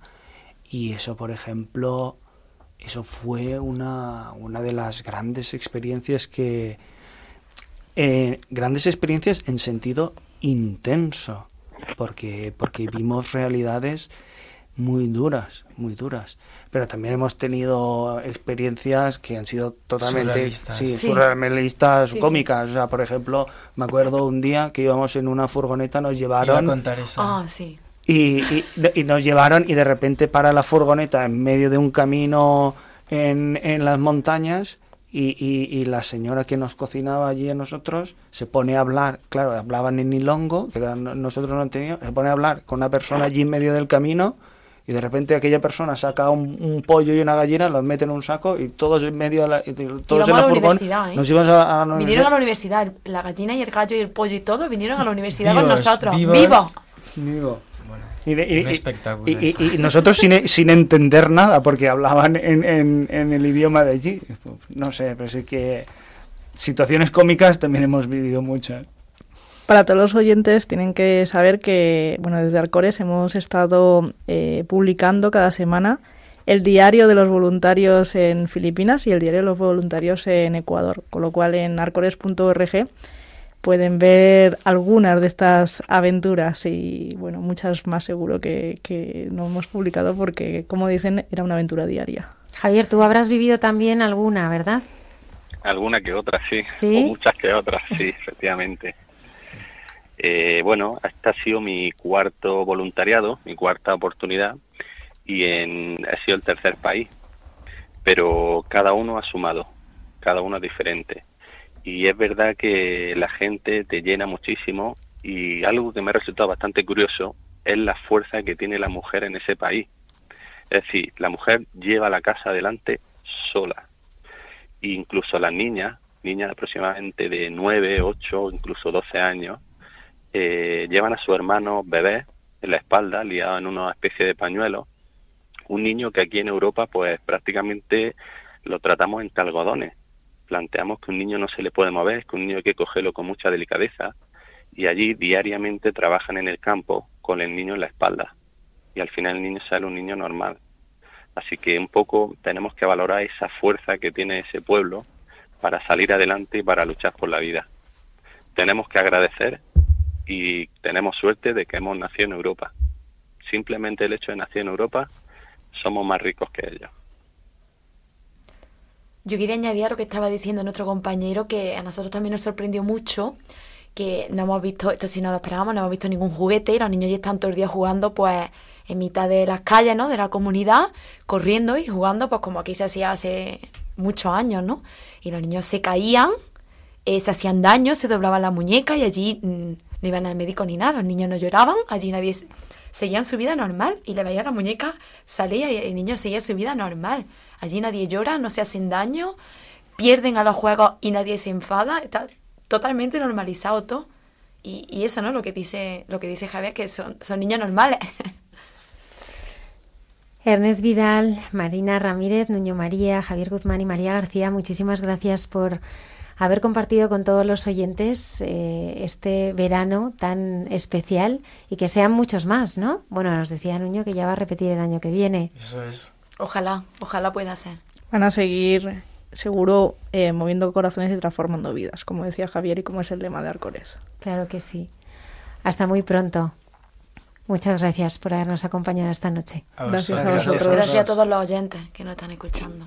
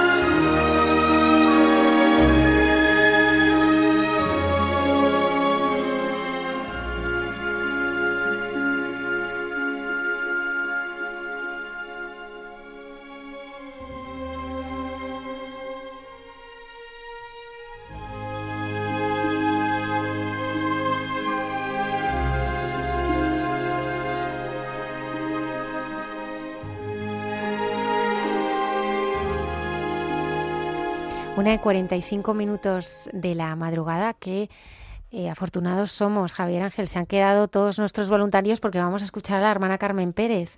Que nos va a hablar de un tema muy interesante. Lo sagrado da sentido a la vida. Es inagotable. Cada viernes nos sorprende siempre eh, con, con, un tema eh, nuevo que reza, que vive y a mí me tiene absolutamente maravillada. Somos muy afortunados con esa sección y nada, yo tengo ganas ya de, de escucharla.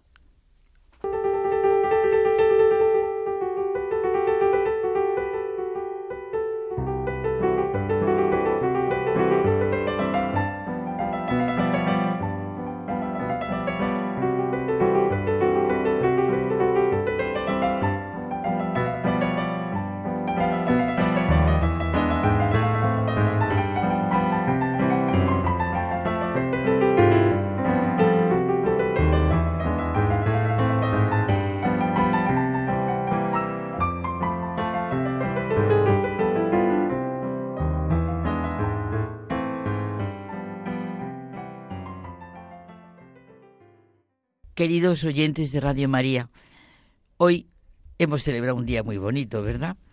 Hemos celebrado el día de San Pío, pero nos sale decir el Padre Pío. Sí. Y verdaderamente, qué fácil es con el Padre Pío ver pues que lo sagrado es lo que da sentido a la vida. Fíjate en él, todo el sufrimiento, todo. Qué grande. Es que grande el Padre Pío. Eh, todo lo que he oído hoy hablar ha sido del Padre Pío. Lo sagrado, todo lo sagrado se refiere al ámbito religioso, al profano, es objeto de veneración para quienes creen y, y debe ser objeto de respeto para los que no creen. El término sagrado se utiliza a veces por extensión en la sociedad para definir los principios que la configuran o para establecer en grupos humanos lo que es intangible, lo que constituye las bases de las relaciones personales, de trabajo. Es decir, esto es sagrado. Claro, es que, pero auténticamente, auténticamente sagrado, si no, no se puede vivir. Estos son frutos de un árbol. Todo esto es así por algo desde donde cobra su sentido. Por alguien de donde todo procede y en quien todo se ilumina. Lo sagrado se sitúa en primer plano en cuanto que ocupa ese espacio que encierra las creencias más íntimas y profundas, lo que da sentido, lo que da luz, lo que permite que realmente lo valioso nos configure y configure nuestro alrededor, los valores que nos hacen sentir el tú en nosotros. Mira, el valor de lo sagrado es un libro escrito por don Marcelo González, el que fue arzobispo de Toledo, y ya en su discurso, en el acto de recepción de la Academia de Ciencias Morales y Políticas, su tema fue la presencia del misterio. Y ahora, bueno, aquí se puede contar un dato muy personal. En el diurnal que me regaló, eh, poco después fue esto, me puso que tu alabanza a Dios llene los años, los días y las horas de tu existencia. Lo sagrado da sentido a la vida. Se me ha quedado, como ves, marcado. Me encanta leerla porque me hace bien que tu alabanza a Dios llene los años, los días y las horas de tu existencia.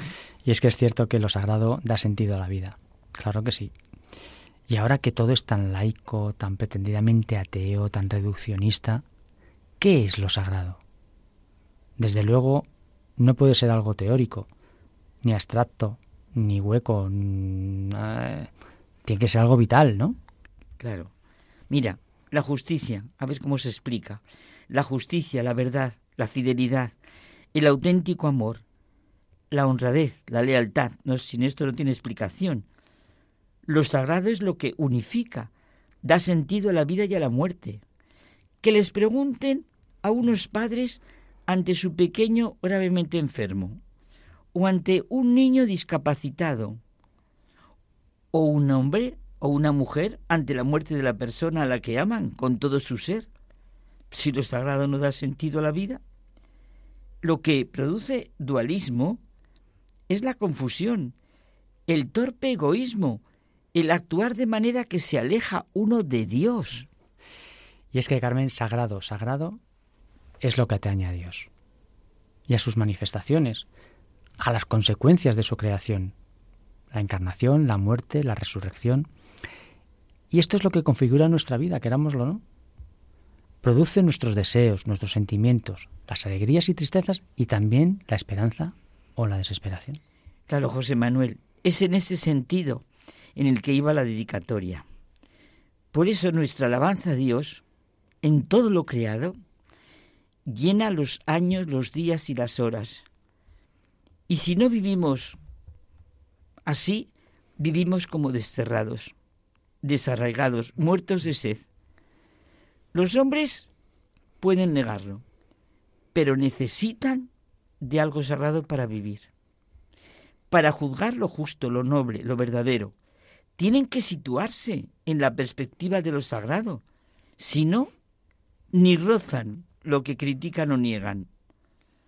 Lo sagrado es el culmen de la razón. No puede ser estirpado, no puede permanecer arrumbado, porque no se puede vivir así. No se puede vivir sin Dios. No se puede vivir sin un Dios que nos ama, que nos ha creado, redimido y nos mira en cada segundo de nuestra vida, que decíamos el otro día. Y es que, Carmen, no hay nada más importante en la vida que creer que Dios es nuestro Padre, que Él es el viviente y el que nos mira tiernamente. Es cierto, cierto que las dos alas para vivir son la razón y la fe, y esta almudena se acordará desde la colegiala, porque yo lo tengo clavado en mi corazón, y eso es la gran realidad del ser humano. Con nuestra razón comprendemos y con nuestra fe amamos, confiamos, nos entregamos con seguridad. Realmente, el cristianismo es la síntesis de la fe y de la razón. Toda la depresión, angustia, malestar, podredumbre de las relaciones pone de manifiesto la ausencia del sentido de lo sagrado, de Dios. ¿Es necesario encontrar sentido y valores que sean para todos? Es evidente que sí, pues sólo desde lo incondicionado y sagrado puede hacerse. Y es que lo que se pone a lo sagrado es la profanación, la profanación de la creación, de la vida, del amor, del respeto, del nombre de Dios. Fíjate lo que estamos haciendo ahora con la vida y con todo, Dios mío. Y en el nombre de Dios, como has dicho, está todo. Así nos lo comunica el Papa Francisco. Creador, Padre, Trinidad, comunidad de vida y amor, fecundidad. Lo malo se ve desde lo bueno. La mentira desde la verdad. El no sentido desde el sentido. La profanación desde lo sagrado. La alabanza a Dios, el reconocimiento de su grandeza, poder, paternidad, da sentido a nuestra vida porque es lo sagrado. Como es sagrada la gratitud a Dios, el amor de Dios a los hombres, la revelación de Dios en Jesucristo, el amor a Dios y a su creación. Lo sagrado, Carmen, es la luz que hace la vida digna. Precioso. Nos quedamos con esto. Lo sagrado es la luz que hace la vida digna. Es verdad. Y como yo decía al principio, esa dedicatoria que tengo en mi corazón, lo que da sentido a la vida y a la muerte, lo que merece la pena, lo que no podemos manipular ni utilizar, lo que nos hace mejores, como has dicho tú, hace la vida digna. Claro, si es que solo con un sentido de lo sagrado podemos mirarnos a nosotros mismos y podemos mirar a los demás. En realidad, estaba pensando José Manuel, lo sagrado es la perspectiva desde la que hay que entender lo que llamamos profano. Entonces se ilumina porque se ve, es la creación de Dios. Y así podemos ver lo profano al servicio de lo sagrado. Si Dios no existe, la vida es un absurdo y el futuro se ve sin esperanza. Pero recuerda que Jesús ha resucitado. Eso es, esa es la gran alegría. Hasta la semana que viene. Hasta la semana que viene.